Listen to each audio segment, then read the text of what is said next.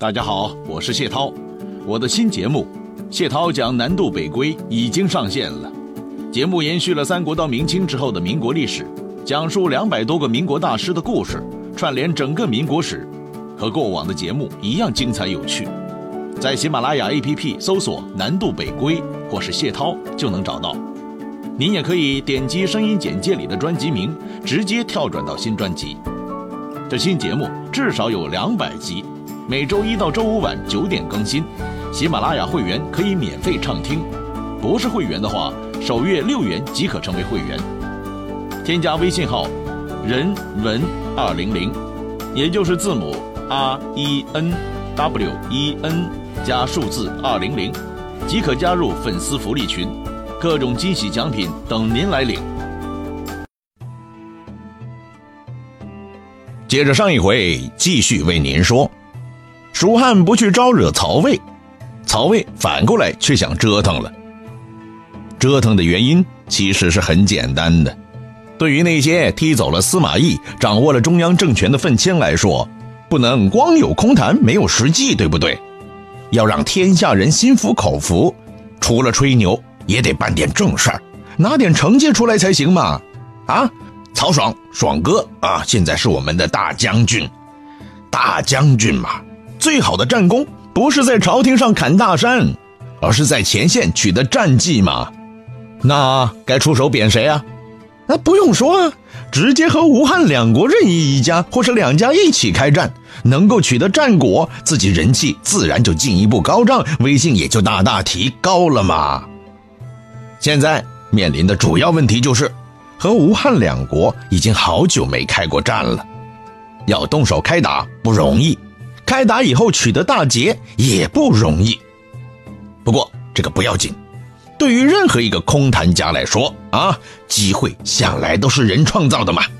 没有战机，我们就制造一个战机。首先提出伐蜀的宏伟计划的人叫李胜。李胜又是谁呢？他是当时清谈领袖人物夏侯玄的铁杆粉丝。这个夏侯玄不仅是当时清谈的领袖。还是征西将军、都督雍凉诸军事，更是当年大佬级的人物夏侯尚的儿子，如今的当权派曹爽的姑表，绝对是实权派的人物嘛。要说他想提拔谁，那是一点阻力都没有的。他看见李胜这个人这么粉自己，而且确实很能聊天，很能灌水，是个不可多得的人才啊！不用这样的人才，那就太对不起自己了。所以，他一顺手就把李胜提拔为长史了。不过，他一点不知道，未来他们这帮人的失败，正是坏在这个空谈家的手里。那当然了，对于李胜而言，他也绝对不会认为自己是那种只空谈不实干的人。他和那个邓阳当了曹爽派的主要核心人物以后，啊，那理想啊，立刻就嘣嘣嘣的膨胀起来了。这两个家伙脑袋虽然浅，但也知道现在曹爽最大的敌人不是蜀国和吴国，而是那个长着狼顾脑袋的司马懿。他们在某个角落里一边喝花酒一边讨论，碰了 n 次头以后，一致认为司马懿这老家伙能混到现在，主要靠的就是他的军事能力。以前对付诸葛亮是必须用他的，对付东吴侵略军。也必须得靠他，平定辽东依然指望他出马。现在不一样了，我们爽哥已经当政了。这个时候，如果把外国敌人暴揍一顿，在战场上建功立业，我们爽哥派才真正的爽歪歪，把那个糟老头子的势力彻底给压制下来，然后再踩上一只脚，让他永世不得翻身。那好吧。为什么这两个家伙提出的是伐蜀的计划，而不是伐吴呢？打谁不好，偏要打四川呢？其实道理很简单，大家伙都看得到。诸葛亮死后，蜀国不但综合实力比吴国弱很多，而且还没有长江天险呢。更要命的是，诸葛亮去了以后，蜀国基本就没拿得出手的人才，整个国家直接疲软了。这个时候是可以好好欺负一下的。如果弄得好，还可以直接灭掉这个嚣张的集团，那才是天下奇功一件呐！这几个家伙平时灌水吹牛习惯了，目标还没确立呢，眼里就都是大获全胜的光明景象了。哇，每一个画面想起来都是那么激动人心呐！成功就在眼前呢，只要伸手就可以拿到那个果实了。不用说，这种诱人的联想是非常丰富的。他们一激动，曹爽也跟着激动了，于是也做了一个很激动的伐蜀方案，然后宣布向蜀地进军。啊，以前蜀国老是来欺负我们，现在我们该暴揍他们一顿了。哎，空谈就是空谈呢，牛皮吹得梆梆响啊。而实干家就不是这么想的，蜀汉一点不比东吴好打呀。这个事儿啊，曹操知道，曹丕知道，曹睿也知道，那就更不用说和诸葛亮打了多年交道的司马懿了。打蜀汉，哼，这属于没事找抽型啊。司马懿当然不同意了，旗帜鲜明地表示反对了。我老头在魏蜀两国边境泡了这么多年了，蜀国情况我基本都了解啊。虽说现在蜀国疲软。但依然很有力量。姜万虽比不上诸葛，但是他能内部团结高管，一点矛盾都没有。而外部呢，蜀地地形非常复杂，在这种情况下，怎么能说伐就罚呢？啊，还是再等一等嘛，时机成熟了，再一举灭之嘛。可是这番话被那些已经被自己的联想激动得浑身发抖的愤青们听到了，会有什么反应啊？他们直接就喷回来了，好不好？我去你的！你当然不行了！你这个老头，当年给诸葛亮压的脑袋都抬不起来啊！人家把女人的内衣内裤都送给你了，你还在那傻呵呵的笑纳？你还能算一个纯爷们吗？你啊！大喇喇的，你自己向乌龟学习啊！连累我们的伟大的魏国也成了缩头大国了。现在是不是怕我们夺得胜利，让你更没面子呀？啊，你就赶紧冒泡了是吧？想挡住我们了是吧？哈哈，老实跟你说吧，我们最讨厌、最鄙视的就是你这种对外乌龟、对内乱咬的家伙，老而不死的东西，哪凉快你哪给我待着去！好吧，司马懿当时只是太傅。真正的大将军掌权人是曹爽，哦，最高领导权在别人手里，你司马懿的意见当然是无足轻重了。从这个情节，我们也可以看出，即便到了这个时候，司马懿的私心还没有膨胀到后来这么厉害的，依然是以大局为重的，否则他就不会在这个时候出来表达反对意见了。如果他有私心，而且私心膨胀到想篡位夺权的话，那完全可以冷着老脸看着曹爽那边在出征蜀汉的时候遭到可耻的失败，自己不就可以东山再起了吗？他是比谁都明白，曹爽这帮人除了吹牛很爽之外，打仗只会打败仗，不会打胜仗的。这一趟去，必败无疑呀。司马懿觉得。伐蜀会失败，但曹爽却认为他们比谁都会打仗。于是，这个曹胖子不顾舟车劳顿，哼哧哼哧的跑到长安去了。当然，他也不是一个人去战斗的，而是带着十万部队浩浩荡荡的开过去的，和夏侯玄胜利会师了。这一年是正始五年，公元二四四年三月。这一回他们很讲效率，胜利会合之后，立马下令大部队开拔前进。于是，气势汹汹的魏军就在魏国两个愤青领导人的带领之下，从洛口开入汉中。之前也为您提到过，因为蒋琬的战略思想，汉中的守备力量是被摊薄了。时下汉中蜀军守军不满三万人，从人数上讲。曹爽这边是占绝对优势的，但是蜀汉这边也不是没有优势的。第一条就是大家都知道的地利，汉中这个地方是易守难攻之地，这一点从当年的张鲁时期就已经让天下人都明白了。以张鲁这种弱鸡都能守住汉中这么多年，那你想想，在诸葛亮的主持下，这个地方还不固若金汤啊？这么多年以来，诸葛亮就一直在汉中主持全面工作。汉中一直是蜀国的军事大本营，诸葛亮就是在这里指挥全国的军政系统运作的。后来诸葛亮去了，蒋琬也向诸葛亮学习，在这里开府办公。只是后来他脑抽抽了，想来个创新式的北伐，之后才把大本营迁到了福县的。费祎现在是留在这里顶他的角色。而事实上，当曹爽他们开过来的时候，连费祎都不在这儿了，只留下一个王平。王平可是一个非常会打仗的人呐，在蜀国里，他算是一个资深的军队领导人了。还记不记得诸葛亮第一次北伐的时候，马谡这个糊涂蛋把街亭给丢了，当时就是王平出来劝的，而且大败之后，王平还能基本保持建制的全身而退了。这一点，当时诸葛亮都赞不绝口啊。这个主要原因嘛，是在传统的戏剧呀、小说当中啊，王平实在排不上什么号，所以很多人都知道这个人，但却没有把这个人当回事儿。许多人都觉得这个人算不得什么人物。其实啊，在正史当中，王平在后三国时代蜀国那里起到的作用非常巨大。刚才也说了。他的军事能力是连诸葛亮都认可的。诸葛亮在去世前安排蒋琬来接自己班的时候，也知道蒋琬这个人呐，内政可以，打仗不行。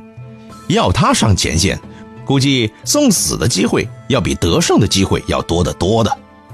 所以诸葛也非常周到贴心的给他配了几个军事猛人，一个就是吴一，一个是马忠，一个是邓芝。一个是王平，哎，这里要强调一下，这里的马忠啊，不是那个东吴的马忠啊。很多人印象当中的马忠啊，就是当年走麦城的时候擒获关羽的那个罪魁祸首。也正是因为那个马忠太出名了，所以现在这个蜀汉的马忠知道的人并不多。但实际上，在蜀汉他的作用不低的，千万别搞误会了，不是同一个人呐。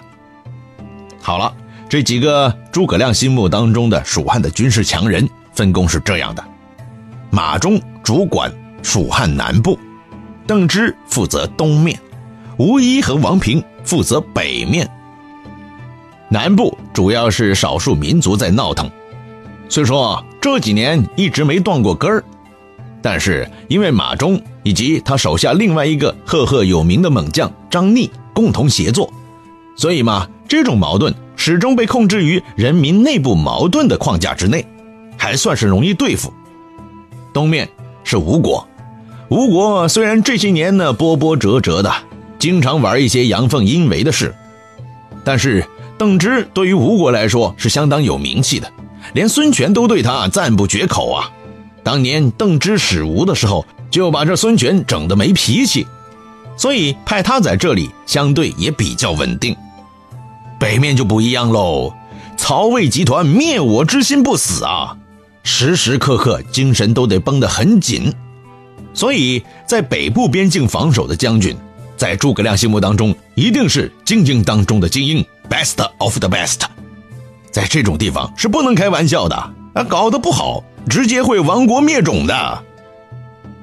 到了后来，吴一去世了，王平。王平就成为了汉中最高军事领导人了，所以在后世啊，很多读过正史的朋友都有这种共识，那就是后三国时代，蒋琬是诸葛亮内政的继承人，而王平才是诸葛亮军事方面的继承人。王平这个人吧，早年还真不是蜀汉的，他是曹魏集团的。当年曹操征汉中打张鲁，得手以后。把巴西郡的七姓夷王朴胡啊，还有从人部落啊等等，迁了一大批的人口到洛阳，这当中就包括了王平。到了洛阳以后，他一开始是在曹操手下当一个代理校尉的，再到后来定军山一战，夏侯渊被杀了，曹操带领大军过来汉中寻仇，当时王平也跟着来了，被击败以后，他就投降了刘备。刘备任命他为衙门将军和皮将军，从那以后，王平就是蜀汉的人了。我们以前也说过，这哥们儿其实是文盲的，是一个真正没文化的人，一辈子啊斗大个字不认识十个。可是，在他那儿，认不认识字和智力高不高完全是两回事的。他的头脑不简单呢，经常向秘书口授文件，秘书把他的话逐字逐句写下来以后，再一看，哎呀妈呀，老大的文采不是一般的好啊，根本不是什么大老粗啊，条理清晰的很，比我们加班加点搞出来的材料都要牛啊。其实啊，这是王平一直以来对自己高标准严要求的结果。虽然他不认识字儿，不可能读什么书，但是。一本书里到底讲的是什么事儿呢？他是让别人读给他听的，日积月累啊，把以前很多朝代的故事都听完了。听完了以后，他还能复述那些故事，对历史上那些人评价都是很到位的。这个说明什么问题啊？你可以不看书，但一定要对历史的故事很了解才行。哎，这当中最好的方式就是听人讲历史故事了。你看看人家王平。靠听历史故事都能做到前监军、镇北大将军、汉中第一把手啊！好了，扯远了，回头说，曹爽那帮人凶巴巴的开道了，足足十万大军呐！看到这个架势啊，是个正常人都慌了手脚啊，都觉得敌不甚重啊，咱们只有三万不到啊，所以最好的办法不是死磕，而是坚守啊！等待后方有援兵到了，再和别人玩命啊！否则现在出去拼命，只会把命给拼掉啊！而事实上，这个时候刘禅也确实派费祎带领援军狂奔而来，这些建议好像很正确。可王平却不是这么认为的。他说了：“嗯，现在咱们的主力在福县那儿，福县离这有多远？不用我说，大家都知道。”不止一千里呀！靠两条腿，狂奔一千里，要多长时间呢？想来等援军到时，敌人已经拿下关城了。敌人占了关城，这后果是说有多严重就有多严重。所以现在最正确的方案是，先派主护军占领兴市，我带着大家伙去和敌人过两招。如果敌人分兵，那我只用一千部队就可以拖住他们，陪他们一直玩下去，直到我方援军到来。等我方大军到时，啥都好办了。大家一听，啊，这么简单呐？有没有搞错？啊那王平说：“对呀，没错，就是这么简单呢。”大家虽然都非常怀疑，但也实在无话可说了，因为领导说了，这很简单，那真的也只能简单了。相比于别人的质疑，王平提到的那个护军刘敏，却认为，嗯，王老大这个方案绝对可行啊。于是他兴冲冲的就带上自己的部曲，开到兴市去了。兴市在今天陕西洋县。来到这个地方以后啊，他也不干别的，只是积极的让自己手下去部署旗帜，只要有旗子就到处乱插。一百多里的山野里啊，旗帜鲜明，呼啦啦的，全部都是蜀军的旗啊，那感觉就好像蜀军的主力部队就在这里，而且人数多的连站都站不下了。你看那些旗插的乱七八糟的，哪哪都是啊。想想看，当地看热闹的老百姓都是这种想法了。那那些怀着忐忑不安的心情开到前线的魏军，心里就更把这事儿当成事儿了。这一年的四月，曹爽的大军来到兴市，看到这个阵仗，果然给吓住了，不敢轻举妄动，随意前进了。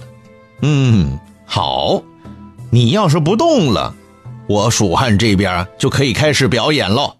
那个啥，大家稳定一下情绪。掌声有请下一位蜀汉演员费祎闪亮登场。